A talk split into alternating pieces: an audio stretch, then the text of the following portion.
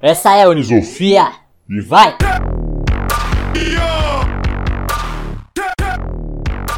Salve galera! Salve galera, beleza ou não? Uh! Vamos lá, vamos lá, mais um episódio aí, podcast Onisofia, hein, porco? Bora, bora, bora que hoje é o primeiro dia da década. Puta Pra que quem não pariu, sabe. hein, cara? Primeiro dia da década, cara. Vamos só começar a explicar que, que é esse tal de podcast Onisofia, porque muita gente se perde aí, já balança a cabeça, já pelo amor de Deus. Ai meu Deus do céu, nexialismo, o que esses caras estão falando e tal, né? Explica aí, velho, Pô, é essa, cara. Aqui a gente fala sobre nexialismo, né? A gente gosta de definir nexialismo como uma arte e uma ciência, de simplesmente conectar diferentes áreas do conhecimento. Desmistificando um pouco também, né? Apesar de ser um nome que, nossa, já assusta, nexialismo é isso, é conectar conhecimentos diferentes. Ponto final, né? Bom, final, cara, é perfeito. Eu acho que é legal falar isso pra deixar bem claro, né, cara? Porque é isso mesmo que você falou. E outra coisa que eu acho que, pra quem chega do nada e fala, nossa, o que, que esses caras estão fazendo? É o primeiro ritual que a gente faz em todos os episódios, que é o tal do check-in. Boa. A gente esquece de chegar, dar aquela respirada, né? E falar assim, pô, tô chegando. Não só um simples, tô chegando bem, é um simples, tá tudo ótimo, tô tranquilo, mas um negócio um pouquinho mais elaborado, né? Que a gente acredita que isso aumenta a conectividade das pessoas, né? Se você chegar e falar como é que você está se sentindo, com um pouquinho mais de palavras, não precisa também ficar 10 minutos falando como é que você está se sentindo É. né?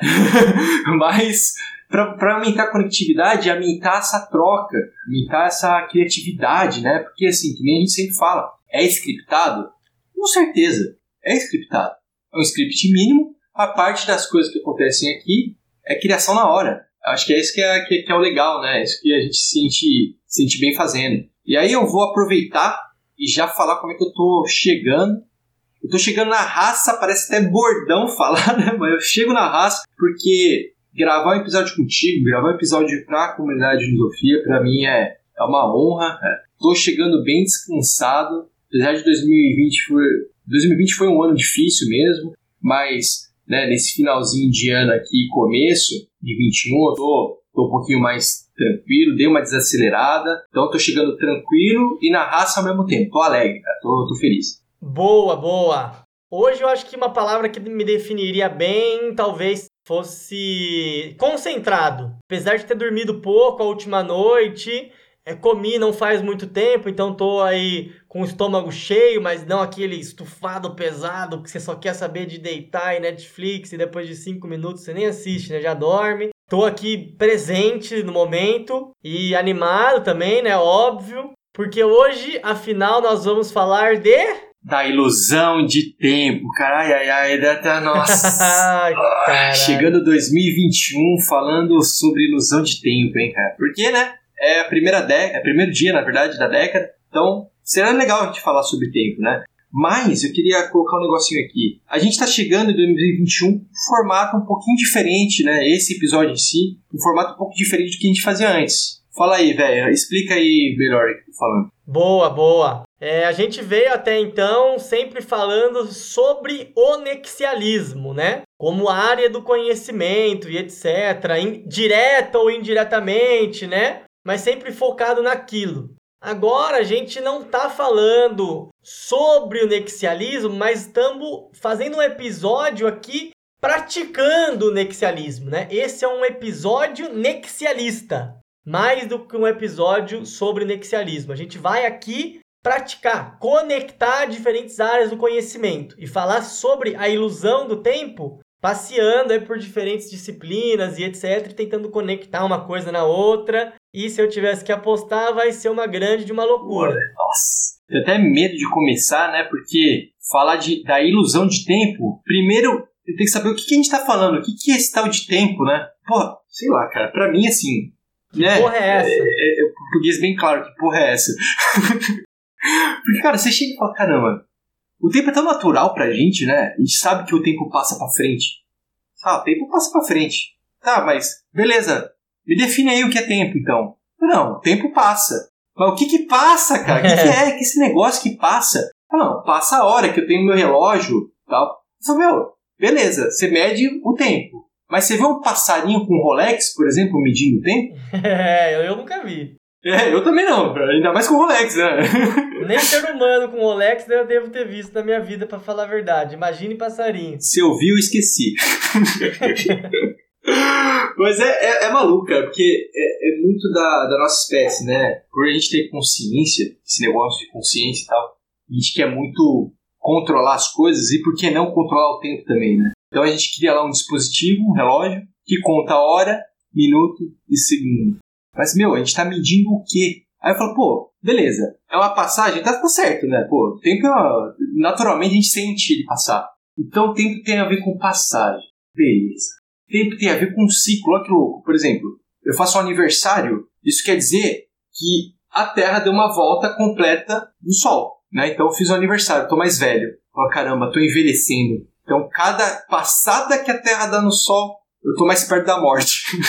E se morasse em outro planeta, né? E olha que louco, você, tocou num negócio legal. Porque assim, o tempo, na verdade, eu acho que tá muito relacionado com distância, né, cara? Por exemplo, pô, ela deu uma volta, percorreu, né? Ela se locomoveu, a Terra se locomoveu, deu uma volta, fez um ciclo lá. Pô, pô, se fosse em outro planeta, a distância é diferente, né? Pois é. Será que o tempo é diferente também? É, então.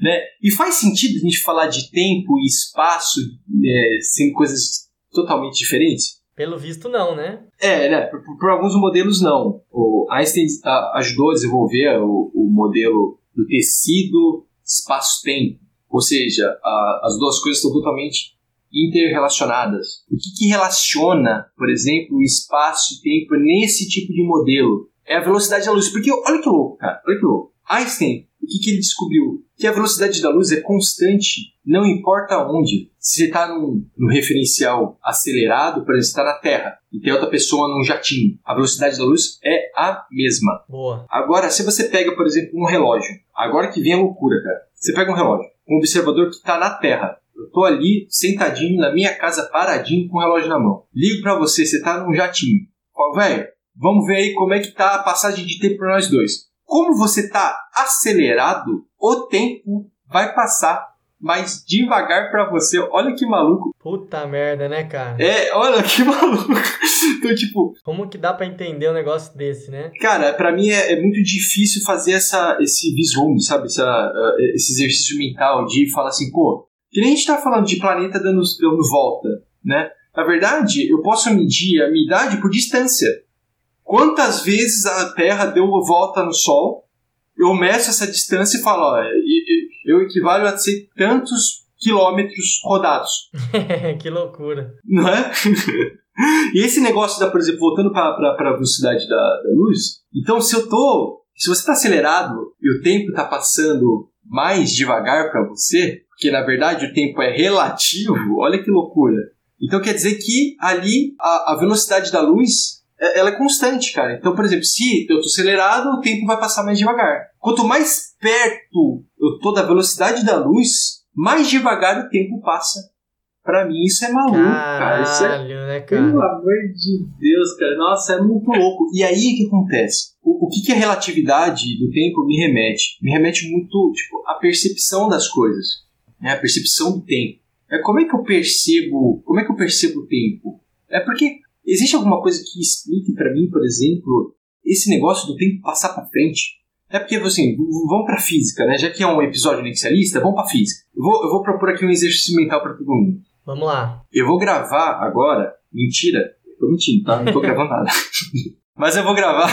Eu vou gravar, por exemplo, um gelo sendo derretido. Aí eu não tô gravando o entorno nem nada. Ninguém tá sabendo de nada que, que tá rolando. Só tá. O que eu tô gravando é só o gelo sendo derretido. Depois eu vou passar isso numa TV para todo mundo ver. Beleza. Você quer gravar o vídeo de uma pedra de gelo sendo derretida ao longo do tempo. Essa é a sua proposta. Essa é a minha proposta, exatamente. O que, que você quer com isso, né, cara? Eu quero falar de uma coisa. Quero falar da primeira e da segunda lei da termodinâmica. Vamos pra termodinâmica.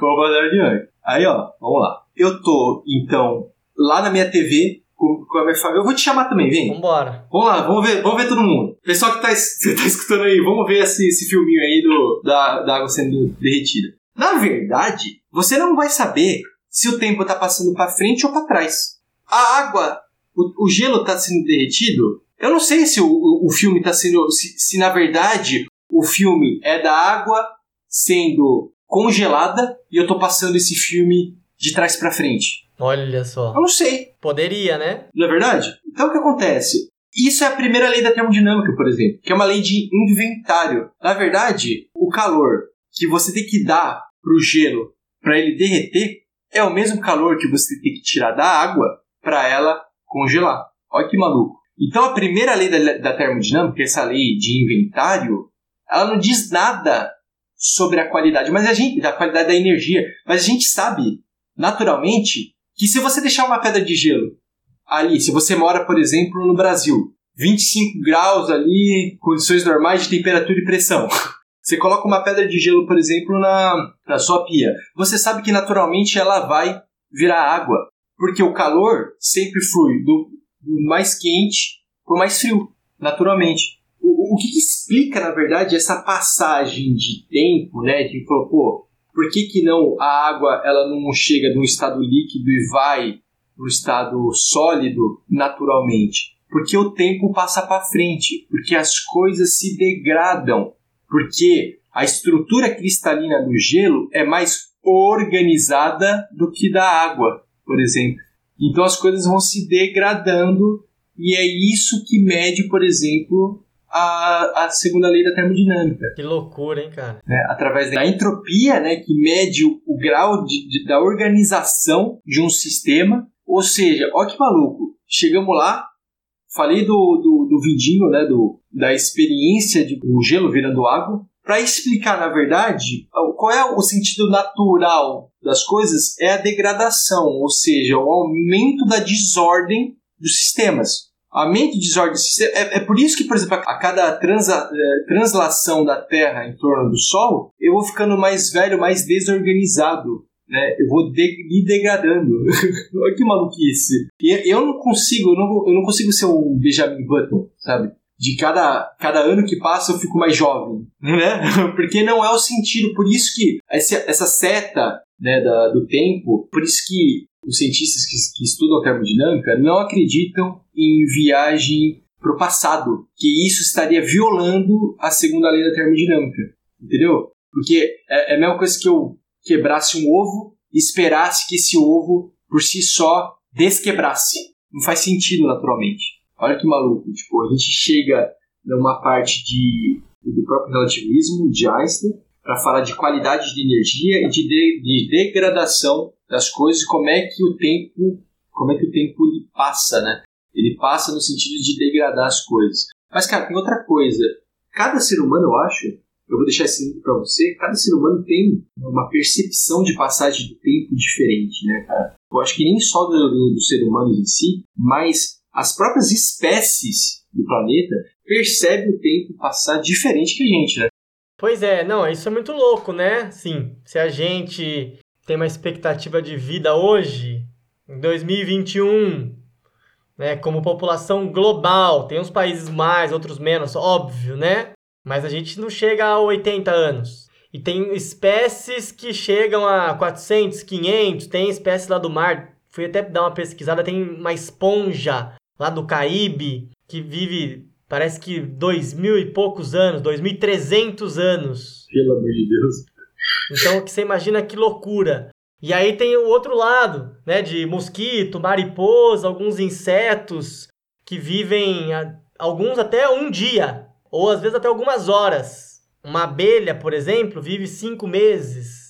Então, assim, será que essas diferentes espécies percebem o tempo igualmente? Ou, ainda vou mais longe, mesmo dentro, teoricamente, da mesma espécie, lá nos primórdios do Homo sapiens, quantos por cento da população passava, por exemplo, dos 40 anos de idade?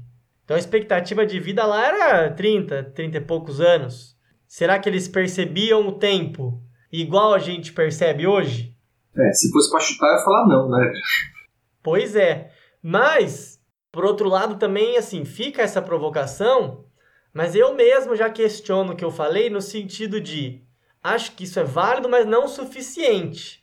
Porque acho que não é só a expectativa de vida que influencia na nossa percepção de tempo, né?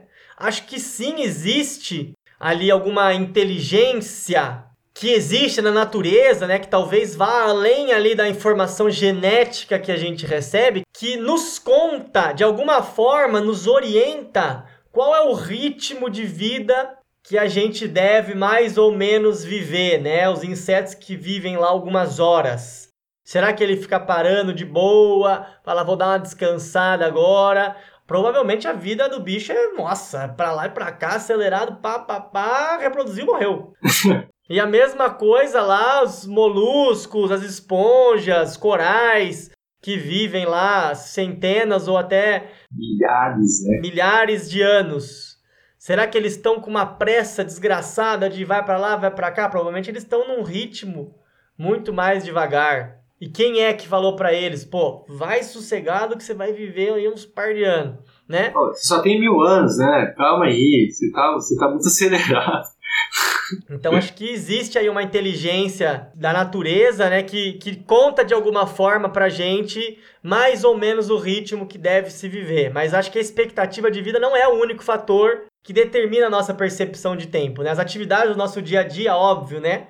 A gente no século 21 e o Homo sapiens há dezenas de milhares ou centenas de milhares de anos atrás, fazia muito menos coisa, mas as coisas que faziam eram diferentes, etc. Então acho que as atividades do dia, por exemplo, também podem ser aí um fator que influenciam, né, como a gente percebe o tempo, com quem e como a gente convive, né, com mais gente, menos gente. É um contato ali mais de qualidade ou de quantidade. Até o contato com a natureza, né, cara?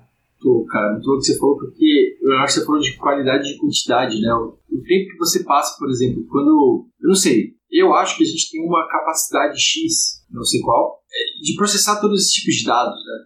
Você falou, pô, né, o, o, ser humano primitivo, comparação com hoje e mais, cara, olha o tanto de informação que você tem que processar, quantidade de informação, a quantidade de pessoas que você tem que se relacionar é, ver aí, sei lá, rede social quantos mil amigos, né? É absurdo isso. A gente não foi feito, eu acho que a, o nosso, entre aspas, hardware não foi feito para processar tanto, nem o nosso software foi, foi feito para processar tanto tipo de informação, tipos e quantidades, né, cara? Então acho que assim, tá muito ligado a como você percebe a passagem, né? Como o tempo é relativo, que a gente tá falando lá, eu acho que ele é relativo também pelo comportamento, né, cara? E você tá falando, poxa, as minhas atividades as influenciam totalmente, por exemplo, como eu percebo essa passagem. Eu acho que tá, tá ligado também com a presença, né?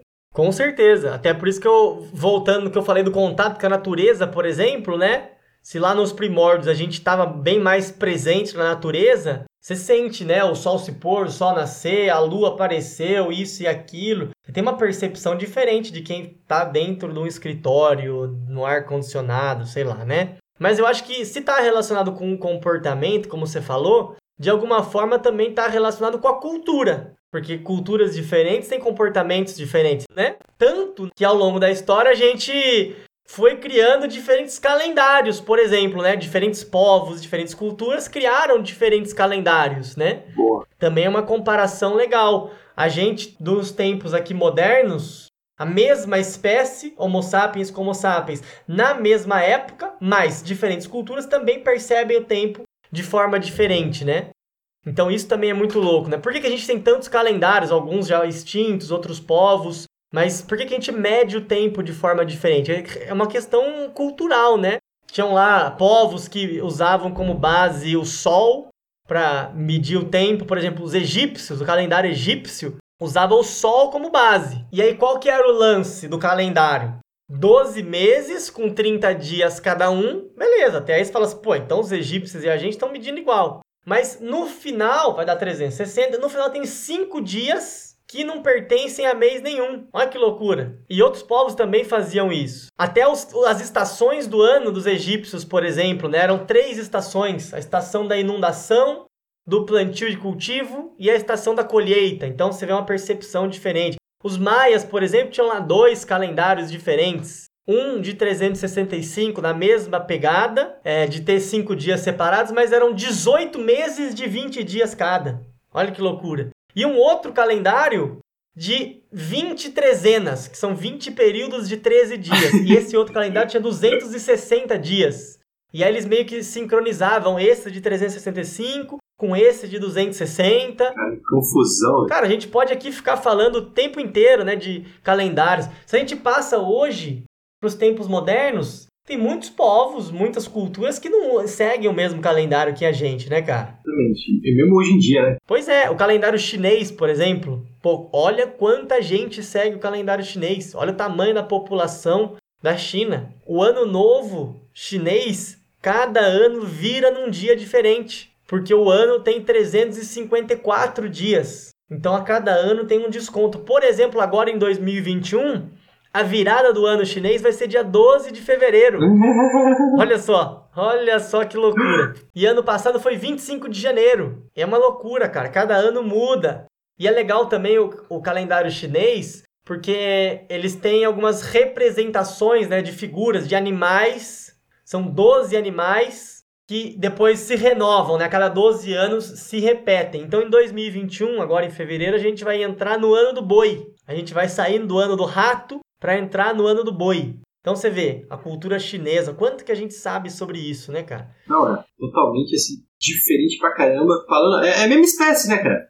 É a mesmíssima. Mesma é espécie mesmíssima... vivendo no mesmo planeta, na mesma, na época. mesma época. E com, tentando controlar o tempo de formas diferentes, né? E, e, é muito louco, né, cara, isso. Isso para mim é muito louco, cara, porque alguns povos vão medir diferente as semanas, outros os meses, outros vão, medir, outros vão medir igual, mas só o ano que muda. Então, essa percepção de tempo é um negócio muito louco, né? Daria para ficar o dia inteiro aqui e fazer, falar só sobre calendário, um né? Um episódio cara? só de calendário, né, professor? Como é que, é, é, chegando lá, do, lá para trás, lá do primeiros Homo sapiens para até agora, falando de como é que a gente tentou, que é a tentativa, né, cara? São modelos, na verdade, de, de controle de, de tempo, né? Fazem sentido, óbvio. Para cada cultura faz sentido, senão é, a gente está falando de que o calendário é uma convenção, né? Por exemplo, a gente é convencionado a seguir o gregoriano. Pois é, calendário gregoriano que foi criado, proposto pelo Papa Gregório XIII, lá no século XVI. E você vê, então a gente teve uma influência aí religiosa, né, da Igreja Católica e etc. E a gente segue esse calendário até hoje. Seria o calendário do Ocidente, né, cara? Assim, ele domina, né? Praticamente quase todos os países do Ocidente utilizam isso. Foi feito lá por um papa, né, há 450 anos atrás, quase, né, cara? Então, assim, uma loucura. Mas uh, os povos antigos, né, eles já tinham muito interesse em, em olhar e perceber, né, esse rolê do tempo, né, cara? Os, os gregos, os gregos antigos, eles tinham lá três tipos de tempo, cara, de três formas como a gente percebe o tempo diferente, né, cara? Isso eu acho, eu, esse negócio eu acho muito louco, cara. Então, muito bebendo da fonte da própria mitologia grega, né? Eles falavam de três formas de perceber o tempo. Uma é o Cronos, a outra é o Kairos e a outra é o Aion. Mas que, que raio é esse negócio aí que você acabou de falar, né, cara? Vamos. Né? Explica pra nós aí, pelo amor de Deus. Se não explicar também, pelo amor de pelo Deus. Pelo amor de Deus, agora. Pelo amor de Deus, olha lá, já, já mandou um trocadilho aí, cara. Mas, realmente, o, o tempo, o Cronos, ele é considerado lá o, meio que o deus do tempo, né? E você vê como a gente herda, né, a, a palavra, o Cronos, né, para falar de cronologia, né, de cronômetro. Então até hoje o Cronos está muito ligado com o tempo, né? E o Cronos ele é o tempo físico, né, o que ele pode ser medido. Né? O Cronos é o que a gente vê no relógio, né? É o que a gente vê no calendário. O, o Cronos é esse tempo que pode ser mensurável, né? Ele tem um, ele tem um começo e ele tem um fim. Aí o Kairos, qual que é o lance dele? O Kairos ele é um tempo indeterminado. Ele não é um tempo físico, ele já é um tempo metafísico, né? Ele está além daquilo que a gente consegue enxergar. Ele é, na verdade, um tempo de qualidade. Enquanto o Cronos, ele quantifica, o Kairos, ele qualifica o tempo. O Kairos, lá na mitologia grega também, ele é meio que representa a oportunidade. Ele é meio que se fosse o deus do tempo oportuno. Então é como se fosse ali a presença mesmo, né? Então é um tempo, ele está muito bem definido como um antes e um depois, né? Tem aquele momento de qualidade de tempo. E aí, por último, tem o Aion, que ele é meio que o tempo sagrado, o tempo eterno. Muitos chamam também do tempo de Deus que ele é um tempo imensurável, que ele tem só um começo e não tem fim, né? Ele é um tempo infinito. É o tempo que começou quando começou o tempo e que nunca vai acabar. É um conceito mais abstrato e menos tangível, né? Mas o legal é perceber essa diferença entre o Cronos e o Kairos, né? O tempo de qualidade e o tempo de quantidade, né? Acho que dá para fazer muita metáfora aí falando dessas duas coisas, né, cara? Perfeito, cara. E, e olha que louco, né? toda essa personificação do tempo tal, a, a cultura, a religião, né, a, a própria mitologia, ela tem uma puta de uma influência. Então, por exemplo, a passagem de tempo tem muito a ver com a cultura, tem a ver com a crença, com a convenção, né, com esse negócio de esse acordo social, né, porque assim, pô, o calendário gregoriano, se parte da população usasse, parte não, não ia dar certo. Então há um acordo social meio que natural de todo mundo utilizar, por exemplo, o calendário gregoriano. Ou lá na época dos gregos, que está falando do Cronos tal, e tudo mais, houve uma, uma, um acordo social para entenderem que o tempo era daquele jeito. A crença ela, ela, ela influenciou muito nessa na aceitação de ó, o tempo é desse jeito. E tudo vem dessa coisa, né, de, de, por exemplo, a gente querer entender a passagem, a passagem dos ciclos, entender por que, que a gente está ficando por que, que as coisas envelhecem, por que as coisas se degradam tal. Isso me lembra da importância dos ritos como fechamento início de um próximo, de um próximo ciclo. Por exemplo, sei lá, quando a gente está no Ano Novo, cara. O Ano Novo é, é uma data legal, é uma data para você comemorar e tudo mais, mas é uma data importante para nossa cultura de tipo de um reset. Ó, beleza, esse ano acabou. Aconteceu o que aconteceu, legal. Você pega aquilo lá, faz até a retrospectiva, né? Retrospectiva 2020, aí você vê tudo que aconteceu, tal, tudo de bom, tudo de ruim, e aí você dá aquele reset. Beleza, legal, assentei todos os conhecimentos, dá aquela sentada e dá também aquela, aquele reset, aquele que a gente precisa, aquela renovação que a gente precisa para começar, por exemplo, o ano de 2021 com a cabeça mais limpa, deixando para trás tudo que aconteceu. E, e essa importância, por exemplo, do ritual. Cara, a morte também. A gente, como espécie, a gente vela. Por quê? É o ritual de fechamento de ciclo. É um ciclo de vida que a gente que serve para falar assim, pô, a pessoa morreu, de assentar, de entender que houve a passagem da vida para a morte. Né? Então o ritual é muito importante e essa convenção ela é importantíssima também para a gente padronizar, para a gente conseguir viver em sociedade. Imagina que loucura que seria cada um seguindo o seu próprio calendário. É, não existe sociedade, né? Não existe sociedade, cara. Cada um fala, não, vamos agora basear o tempo no meu batimento cardíaco. Então, o tempo vai. Então, se eu acelerar, o tempo acelera também. Então, se eu ficar mais calminho, o tempo, o tempo dá uma, uma parada também. Então, para mim, vai depender de mim mesmo. Ou seja, não há colaboração, não tem cocriação, não tem sociedade, foi que nem você falou, não existe sociedade. Então, o tempo, essa convenção, esses rituais né, de passagem, esses rituais de fechamento de ciclo e de, de início de um, de um novo ciclo, são muito importantes para a gente viver em sociedade, para a gente viver. É, a, a padronização ela é importante, sim. Boa, legal. Eu acho que a gente vem falando um pouco sobre isso já, né? Esse lance das convenções, beleza, a gente tem que questionar as convenções, porque muita coisa foi estabelecida em outro contexto, em outra época, por pessoas que provavelmente a gente não concorda tanto com o que elas pregavam e etc, e etc. Mas elas são úteis e não existiria uma vida em sociedade sem boa parte delas. Mas ao mesmo tempo, beleza, vamos aceitar, vamos usufruir, mas vamos questionar. Pô, vamos questionar, mas vamos aceitar. Então a gente fica nessa dualidade, né? Como lidar com esse paradigma, né? Eu questiono ou eu aceito? E o que a gente vem falando aqui é que dá para fazer as duas coisas ao mesmo tempo. As convenções são úteis sim, mas também que a gente tome cuidado para não cair e aceitar né, e abraçar todas as convenções de olhos fechados durante a vida toda e acabar caindo aí na corrida dos ratos, né? Corrida dos ratos, é que assim parece até um termo pejorativo. Exato, explica aí, cara. De fato, não é positivo, mas é um termo que existe mesmo, né? É, usado para um, algum tipo de atividade, né? Que não tem nenhuma finalidade, que até pode ser autodestrutiva ou que é inútil, né? Que é meio que chama uma imagem de alguns esforços inúteis que a gente faz no nosso dia a dia, muito fazendo alusão dos ratos, né? Correndo lá num laboratório, aquele rato, aquela imagem típica né, do rato correndo em laboratório é, dentro de uma roda, né? Ele está fazendo ali um esforço inútil e não vai nunca sair dali e ele corre mais rápido. Agora eu saio dessa desgraça e ele tá ali correndo de uma roda. Ou então o rato dentro de um labirinto. E ele vai, e ele vira para lá e para cá e pula e não sei o que, e ele tá perdido naquele labirinto.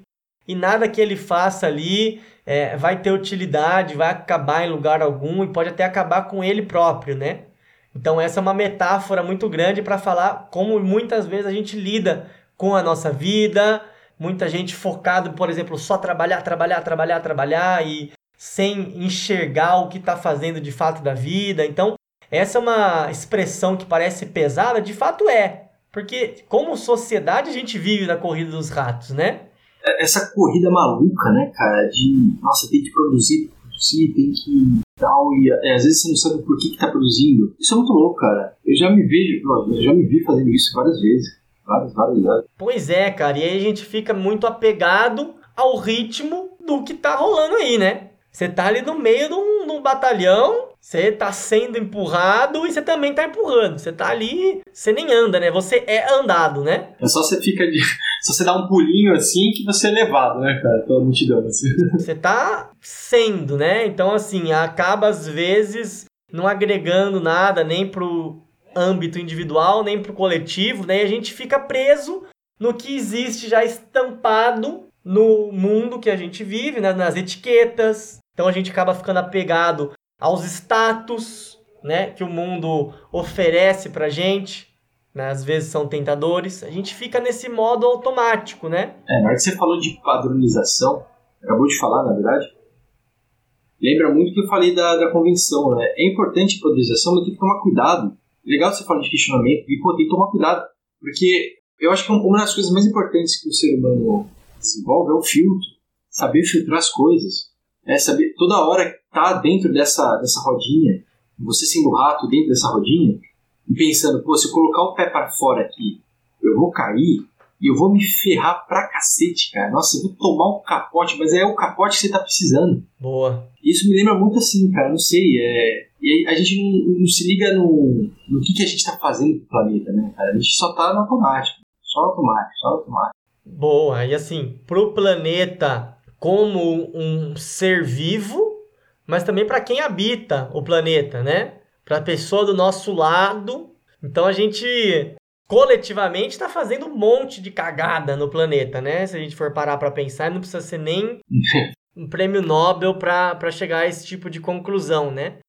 imagine se todo mundo se despertasse e saísse, ou pelo menos tentasse sair dessa corrida dos ratos. E aí, antes de mais nada, antes de provocar, a gente também tem que reconhecer que sair da corrida dos ratos quando a gente está numa posição de privilégio é muito mais fácil. Com certeza. Então também a gente não tem aquele discurso que é aquela meritocracia, né?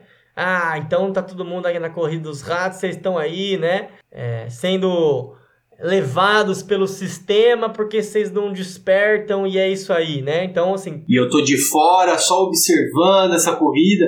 Verdade, a gente é um rato também, né, cara? Muitas vezes, né? Com certeza, a gente também é rato. E para as corridas que a gente não é rato, a gente reconhece que a gente só deixou de ser rato porque a gente ocupa posições de privilégio, etc, etc. Então tem que deixar isso também claro que não é só uma questão de querer sair da corrida dos ratos, né? O próprio sistema ele precisa dos ratos para rodar. Então o sistema é formador de ratos, né? Então também é legal deixar isso claro, né? O sistema ele precisa desses ratos. Então isso é muito louco e, e às vezes é angustiante pensar um pouco nisso, né? Mas imagine se, ao invés da gente falar assim, todas as pessoas querem naquele discurso motivacional barato, mas pensar se o sistema fosse construído para libertar esses ratos.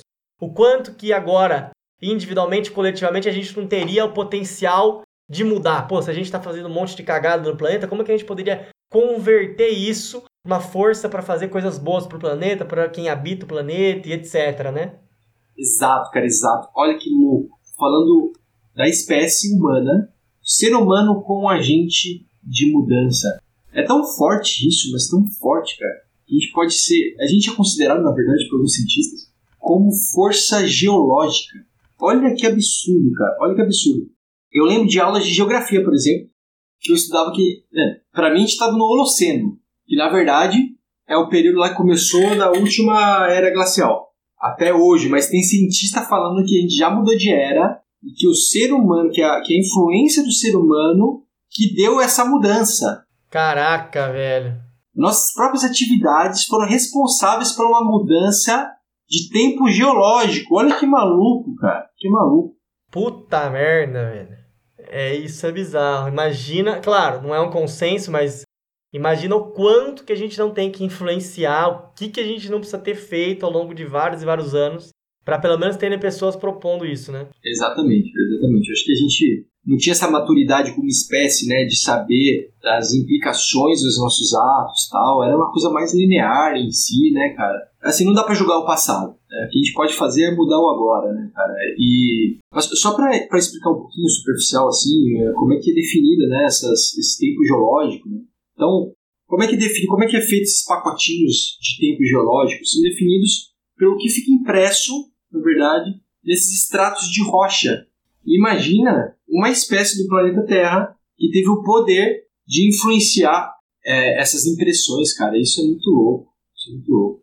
Puta que pariu, cara. E assim, vamos, vamos, vamos supor que a gente esteja mesmo no Antropoceno. Então, beleza, a gente está. E o problema agora é definir quando começa. Pode ser que, por exemplo, começou ali na, na primeira Revolução Industrial. Pô, legal. Então a gente começou a queimar combustível fóssil e tal, começamos a aumentar a concentração de CO2, né? Tipo, só pegamos aquele carbono que estava lá embaixo, né, na forma de petróleo, forma de gás natural tal, queimamos para gerar energia, para me melhorar a nossa qualidade de vida. Não pensando, falando, pô, eu quero. Ninguém é louco de falar assim, cara, eu quero ferrar o planeta por ferrar. Entendeu? A gente quer melhorar a nossa qualidade de vida. E aí, por isso, a gente aumenta a concentração de, de CO2. Isso pode ter influência no clima, certo? Aumentando o efeito estufa, isso pode ferrar a gente no futuro, cara. Pode ter sido aí, pode ter sido, por exemplo, nos primeiros testes de bombas nucleares, e com a, com a explosão teve esse espalhamento aí de partículas radioativas que você consegue ver em amostras de solo no mundo inteiro, cara. Ou seja, não é pontual, não é local o negócio, é um negócio global, cara. Que loucura isso, velho. É, e tem, tem, tem, falando sobre, sobre isso, tirando um pouquinho o foco negativo, tem uma série que a gente colocou até no Instagram como recomendação, fala muito sobre, sobre as coisas estarem conectadas, né, tal, tem episódios até engraçados lá, eu recomendo, né, a gente recomendaria você assistir, é muito legal. Boa, boa. E em um desses episódios, tem como a, os testes e as explosões atômicas influenciam até hoje por exemplo, se você vê se uma, uma obra é falsificada ou não. Que que é isso, cara? Que que uma coisa tem a ver com a outra? Olha só, cara. Como assim, cara? Explica aí que porra é essa que assim, né? Fraude em obra, em arte, para mim, aparentemente não tem nada a ver com tudo isso que tava falando até agora. Qual que é a relação? É muito louco. Eu vou tentar explicar de uma forma rápida. Boa, boa. Manda bala. Mas é assim: explodiu a bomba. Essa bomba modifica o átomo, por exemplo, de carbono. O, o átomo que a gente tem mais estável é o isótopo 12. Aí, com as explosões, modifica esse átomo e vira o isótopo 14, que é o radioativo do carbono. Isso, esse carbono vai compor, por exemplo, a biomassa, sei lá, do algodão. Lá do linho. Olha lá, já começou um negócio que. Já começou a conectar um pouquinho mais, né? Como é que você imagina, né, cara? Que vai parar na plantação de algodão, vai saber lá onde do planeta. Exatamente, cara. E aí, olha que maluco. Esse carbono, esse isótopo 14, vai compor, por exemplo, uma planta de algodão. Vai compor um linho. Você vai utilizar, por exemplo, esse algodão, você vai utilizar para fazer o, a tela da onde você vai. Por exemplo, eu sou, eu sou o cara que vou fraudar. Então eu vou comprar uma tela e vou fraudar uma obra de arte que vale milhões. Eu compro esse tecido. Esse tecido tá com aquele isótopo 14, cara. Aquele carbono. Porque ele foi feito com o algodão que estava na plantação, que caiu o isótopo 14 quando explodiu a bomba e. Exatamente. Exatamente, cara. Aí, por exemplo, a semente lá do linho que foi utilizada para virar o óleo para fazer a tinta, que essa pessoa que vai fraudar a arte vai utilizar, ou seja, se você fizer uma análise da composição da tela ou da composição do óleo daquela tinta, você vai achar o isótopo 14 e você vai ver que aquela, aquela obra, na verdade, é fraudada. Olha que coisa maluca. Puta merda, velho. Quem vai imaginar um negócio desse? Cara lá, ô, oh, vou falsificar agora aqui, né? É, pagando aí de, putz, agora sim me dei bem, não sei o quê. Nunca vai imaginar que alguém vai pegar e falar assim, opa, sua tela aqui tem isótopo 14 aqui, cara. Não. É, infelizmente a gente acabou descobrindo aí que é uma puta de uma fraude. Cara, isso é muito maluco. Ah, imagina a que comprou já a arte e descobre que, meu, fala assim, meu, vou revender isso aqui, isso aqui vale. Nossa, vai ver, não vale nada. vale nada. E aí, nessa, nesse mesmo episódio, fala que, ó, só uma curiosidade, não tem nada a ver com o que a gente está falando, mas fala que de 20% a 50% das obras são classificadas no mundo, cara. Olha que loucura. Puta que me pariu, é muita coisa. É muita coisa, né? Vamos fechar esse parênteses, né? Só para mostrar que as coisas estão conectadas de verdade, né, cara? Não é brincadeira que a gente está fazendo, tá? tá falando sobre conexão. As coisas estão conectadas de verdade. E aí, a terceira e última coisa que eu quero falar, é, lembrando que a gente está falando sobre a hipótese é que o antropoceno, que, que a gente está no antropoceno. Agora a pergunta que a gente quer responder é quando né, começou o antropoceno? A última hipótese é que o antropoceno ele, ele aconteceu nessa grande aceleração que a gente teve na década de 50, né? Nossa, esse consumismo maluco tal, e um aumento drástico da atividade humana. Mas, cara, não importa, né? De um jeito ou outro, a gente, a gente muda muito o planeta, né, cara? A gente, a gente sabe que esse aumento de, de, da consideração de CO2 é por ação humana, né? A gente sabe que essa, que essa diminuição de biodiversidade do planeta é por ação humana, então a gente está, assim, é, afetando negativamente o planeta. E é difícil, assim, que nem a gente falou, pô, é, é foda você falar que você vai culpar as pessoas do passado que não tinham consciência. Então, eu, eu acho que é o seguinte, respondendo um pouco da pergunta que você, você falou, pô, imagina essa força geológica, né, essa, essa, esses agentes de mudança olhando agora, por exemplo, não para a parte negativa, mas para a parte positiva, né, cara? Isso é muito louco me parece que quando a gente vai aumentando a nossa consciência, ou seja, é, sabendo das implicações das nossas ações e tudo mais, como sociedade em si, a gente vai aumentando as chances dessa força geológica que a gente tender para o lado positivo. Né, cara? Uma das coisas que a gente sempre fica falando, que é uma das atitudes existencialistas também, que ajudam a gente a ver o todo e ver as implicações, as implicações, mas é a própria visão holística, né, cara? Isso é muito louco. E, para mim, me parece que isso aumenta a consciência e assim aumenta a possibilidade, a probabilidade da gente usar essa força para o lado bom, né, para o lado positivo, para o lado de harmonização com a natureza. Beleza, né? A gente caminhou lá para o passado, caminhou um pouco para o presente. Essa proposta acho que é legal, assim, de usar a visão holística, né, para enxergar, beleza, agora todo mundo tem consciência e vamos agora usar a nossa força, que é considerada por muitos cientistas como força geológica, para construir uma mudança ou várias mudanças para o bem, para o bem do planeta, para o bem do outro, para o bem de si próprio e etc, né? Nunca abraçador de árvore, né? É, não, é um discurso legal. Beleza, é utópico, mas é o que a gente quer provocar aqui. Mas por outro lado, mesmo que exista essa utopia, será que todo mundo querendo mudar tudo? Será que a gente está agora? Vamos caminhar um pouco para o futuro. será que a gente, como espécie, a nossa espécie está preparada psicologicamente para mudar tanta coisa tão rápido? Porque do jeito que tá, já tá mudando muito rápido. E claramente a gente já vem presenciando nos últimos anos, cada vez mais e crescente e crescente, uma crise de saúde mental global.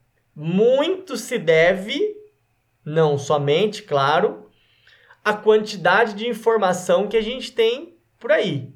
Claro que uma coisa leva na outra, que leva na outra, é rede social, e você se compara, e aí é desigualdade, e aí é polarização política. Então, assim, não dá para atribuir tudo a uma coisa só, óbvio. Mas a mudança rápida já está gerando uma puta de uma crise de saúde mental no mundo inteiro. E aí o que eu estou me perguntando é: será que acelerar ainda mais essa mudança que já é acelerada, como é que ficaria a nossa saúde mental? Será que a gente não deveria começar a pensar nesse lado? Vamos mudar para o bem, mudar para o bem, mais do que necessário. Não vou dizer que não é. Mas se a gente só pensar em vamos melhorar o planeta, vamos não sei o que, vamos construir mais coisas e vamos desenvolver, mas não olhar para o lado de dentro, né? Vamos melhorar o fora, mas e o dentro?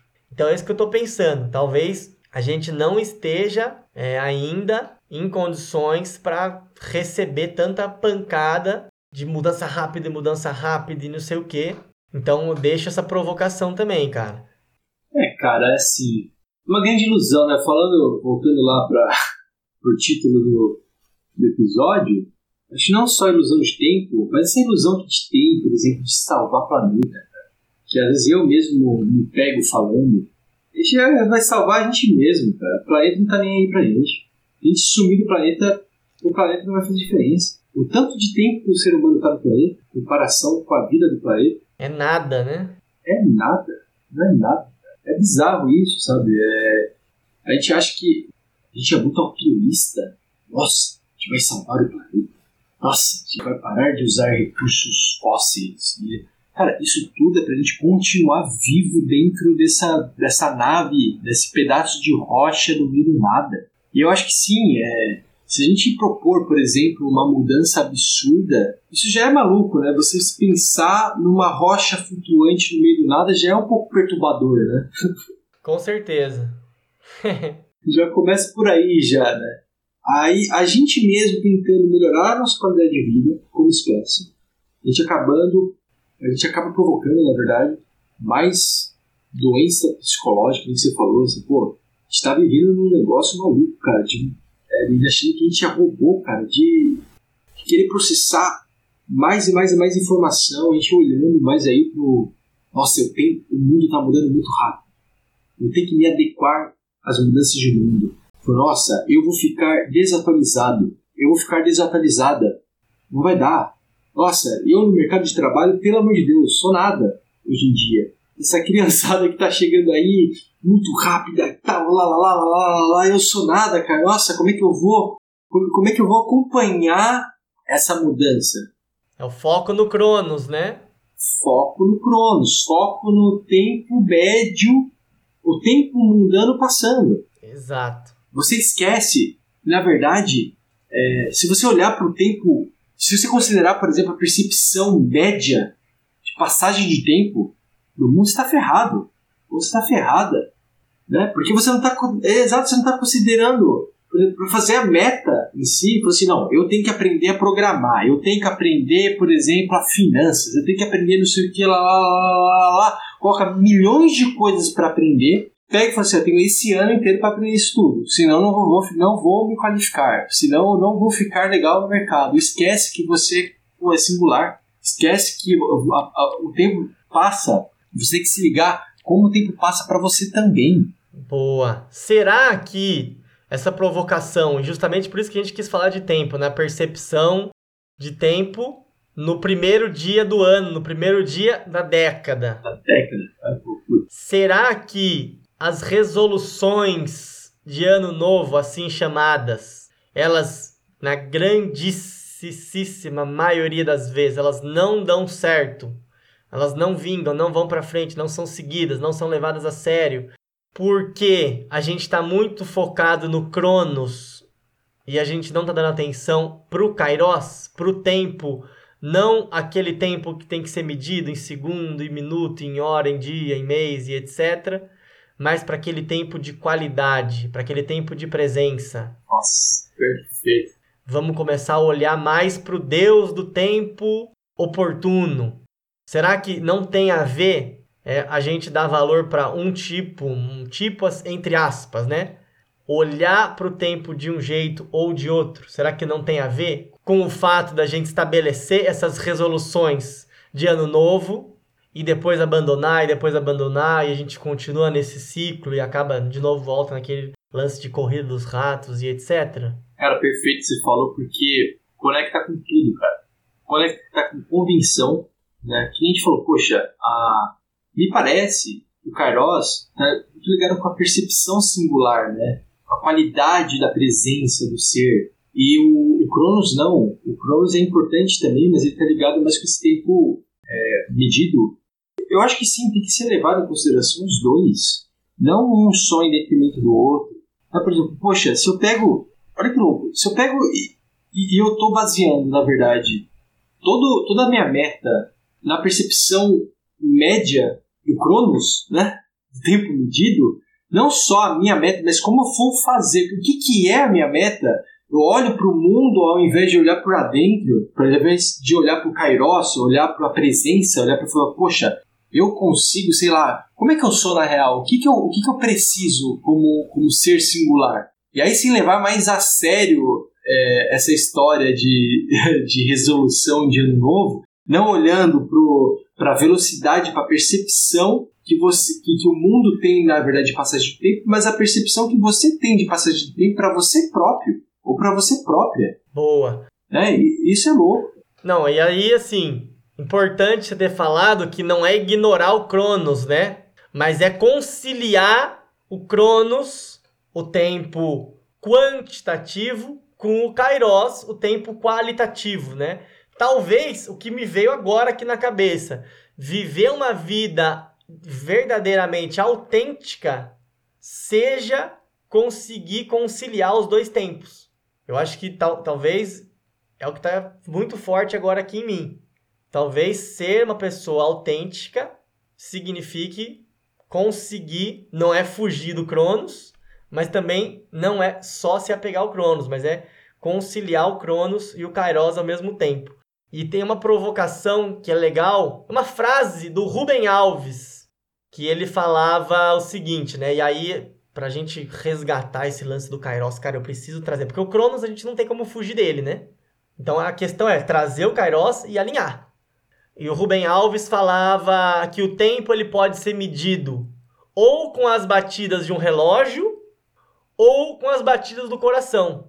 Nossa, bizarro, bizarro, bizarro. Conecta com aquilo que a gente estava falando, né, por exemplo, da padronização da coisa né, também. Você falou que é importante é, seguir o Cronos também, levar o, o Cronos em consideração. O problema é só levar ele em consideração, né?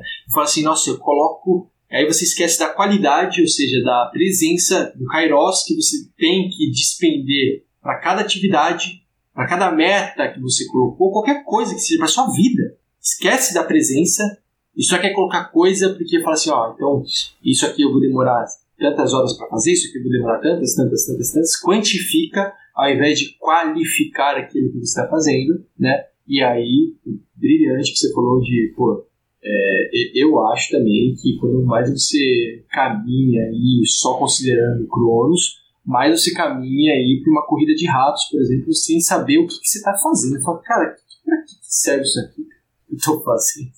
Pois é, cara. Nossa, eu acho que essa reflexão ela vem como um belíssimo de um tapa na cara, né? Para começar o ano, acho que vale essa cutucada que a gente dá, né? Vale, vale pra gente, pra. Puta que pariu, cara. Porque, ó, vamos, vamos aterrissar agora um pouco nosso, nossa nave. Porque olha, olha pra quanta coisa a gente passeou hoje, velho. Nossa, hoje foi pesado.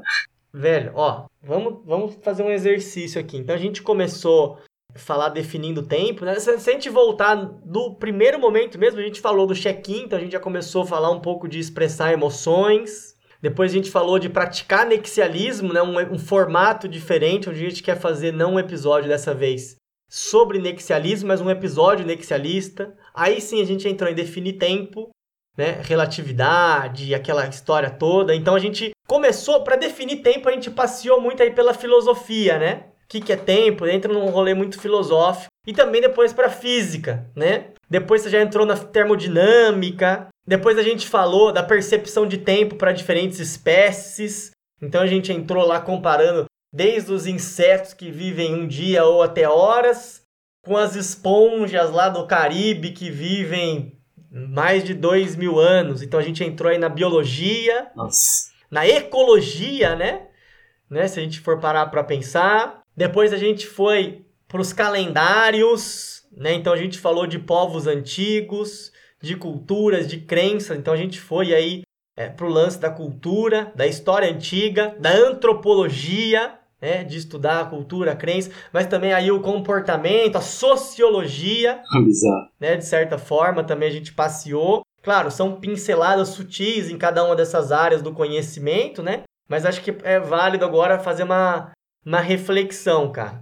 Depois, a gente falou da corrida dos ratos, né? Então também vem essa provocação, essa sociedade da correria que a gente vive. E beleza, isso tem a ver com as nossas crenças? Tem a ver com as nossas crenças, mas também tem a ver com o sistema que a gente está inserido. E como falar de sistema, aqui a gente não entrou nesse mérito e etc, mas o sistema ele diz muito respeito a, ao sistema capitalista, querendo ou não, né? Então a gente vai entrar numa discussão aí que poderia fazer o recorte aqui da economia, até das ciências políticas, né? Como falar de sistema sem falar dessas áreas do conhecimento. Só para a gente falar por onde que a gente ao menos tocou e tangenciou aqui em algum momento do episódio, né? Da esbarrada ali, né? A gente deu uma dançada ali, uma, uma rebolada ali pela também pela geologia. Você falou aí da força geológica que a gente tem como espécie, segundo alguns cientistas, não é um consenso, mas existe sim essa opinião. Então, depois da geologia, você até deu o exemplo do Connected, né? Uhum. Connected, aquela série da Netflix, e falou é, de como que a gente pode identificar fraudes nas pinturas, nas artes. Então, a gente foi para esse mundo mais artístico também. Mas para identificar, a gente teve que pegar é, isótopo de carbono 14 lá das telas, das pinturas, da, do óleo, da tinta. Então a gente foi também um pouquinho aí na, de alguma forma, na física nuclear, na química nuclear. Então olha só, eu tô tentando fazer o exercício aqui forçando, com certeza. Vambora, vamos forçar. Mas dançando um pouco aí, né, por essas áreas. Depois a gente vem e fala, pô, mas será que a gente tá como sociedade aí preparado para uma mudança tão louca, tão rápida e etc? Questão de saúde mental, então a gente já pula para psicologia. Então, pô, só para dar uma pincelada aí de quais as áreas do conhecimento que a gente foi navegando ao longo dessa conversa. Acho que é muito legal depois fazer esse exercício aí de olhar para trás, né, cara? Não, isso é muito legal que você faz, cara. Eu, eu deixo para você porque você faz de uma forma meio que de um maestro, sabe? Tá assim, agora vamos lá, galera. Agora né, aterriza, Aterrissando. Vamos, vamos, fazer o ritual, eu acho que é o ritual, cara, que você faz, eu acho que meio que natural, de termo, né? É muito louco, cara, de tipo, de termo. É legal isso, né, cara? Encarando o episódio como um ciclo, né, cara? E a gente vai começar outra depois. Com certeza.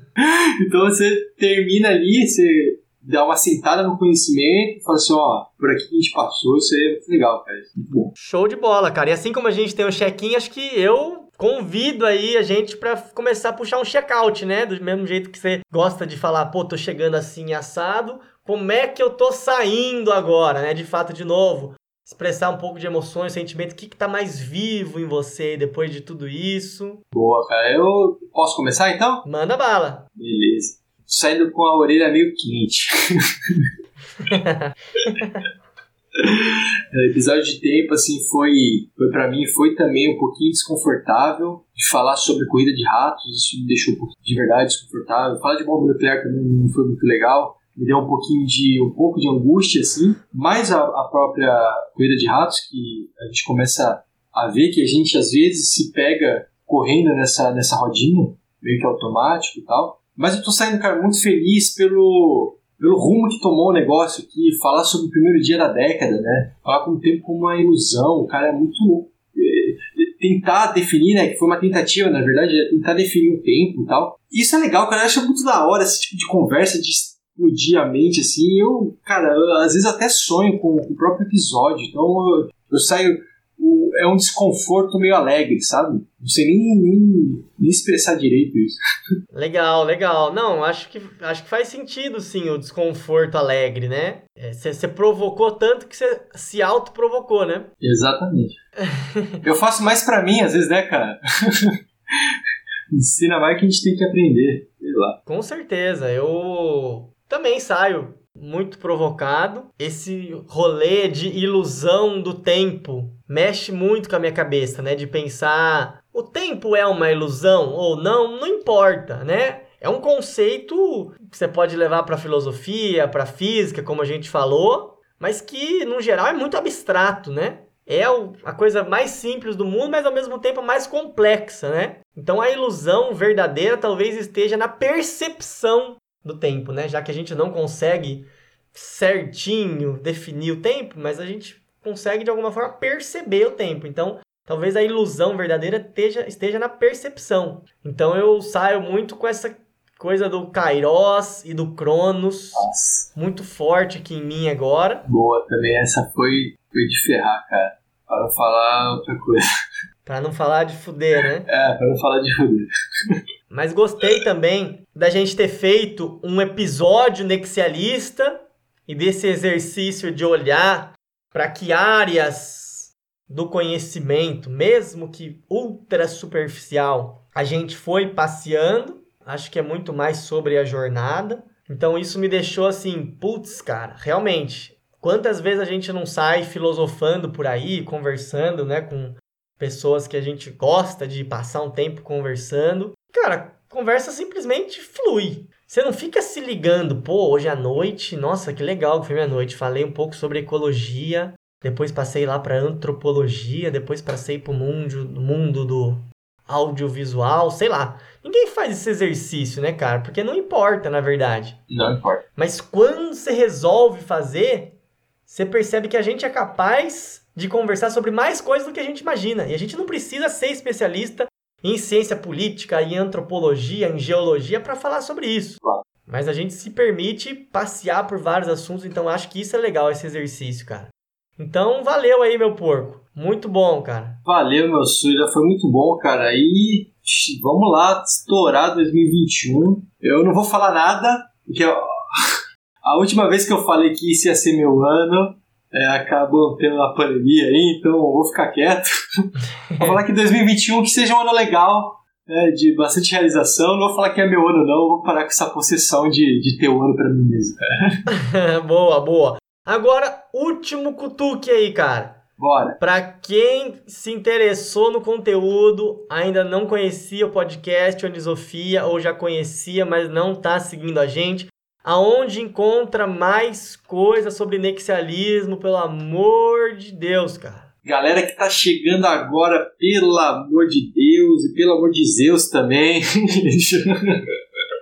de todas as entidades aí, as crenças e tal. Seguinte, tudo que é conteúdo a gente posta lá no Instagram, arroba, underline, Lisofia. É tudo conteúdo de, de dixialismo, que a gente próprio está criando e tal. Todos os episódios estão no Spotify também, mais sete plataformas. Então, a gente está totalmente acessível lá também. Troca uma ideia com a gente, a gente adora feedback. Pode falar, ó, oh, gostei muito do, do, do episódio, ó, oh, não gostei nada do episódio. Sim.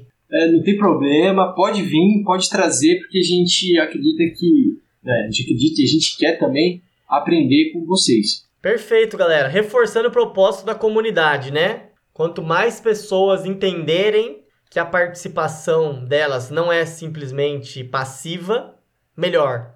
A gente quer colocar a mão na massa com a galera, gravar com a galera, dar essa liberdade, convidar e. É. Sugiram e botem a cara, porque é disso que se trata tudo isso aqui. Valeu demais. É isso aí, galera. Valeu, valeu demais. É isso aí. A gente bota para episódio, bota até para palestra. Não tem essa não. A comunidade ela tá presente em tudo que a gente faz. Show de bola. Valeu, galera. Vamos que vamos. Falou, meu suricato. Falou, galera. Falou. Six, six, six million ways to die. Choose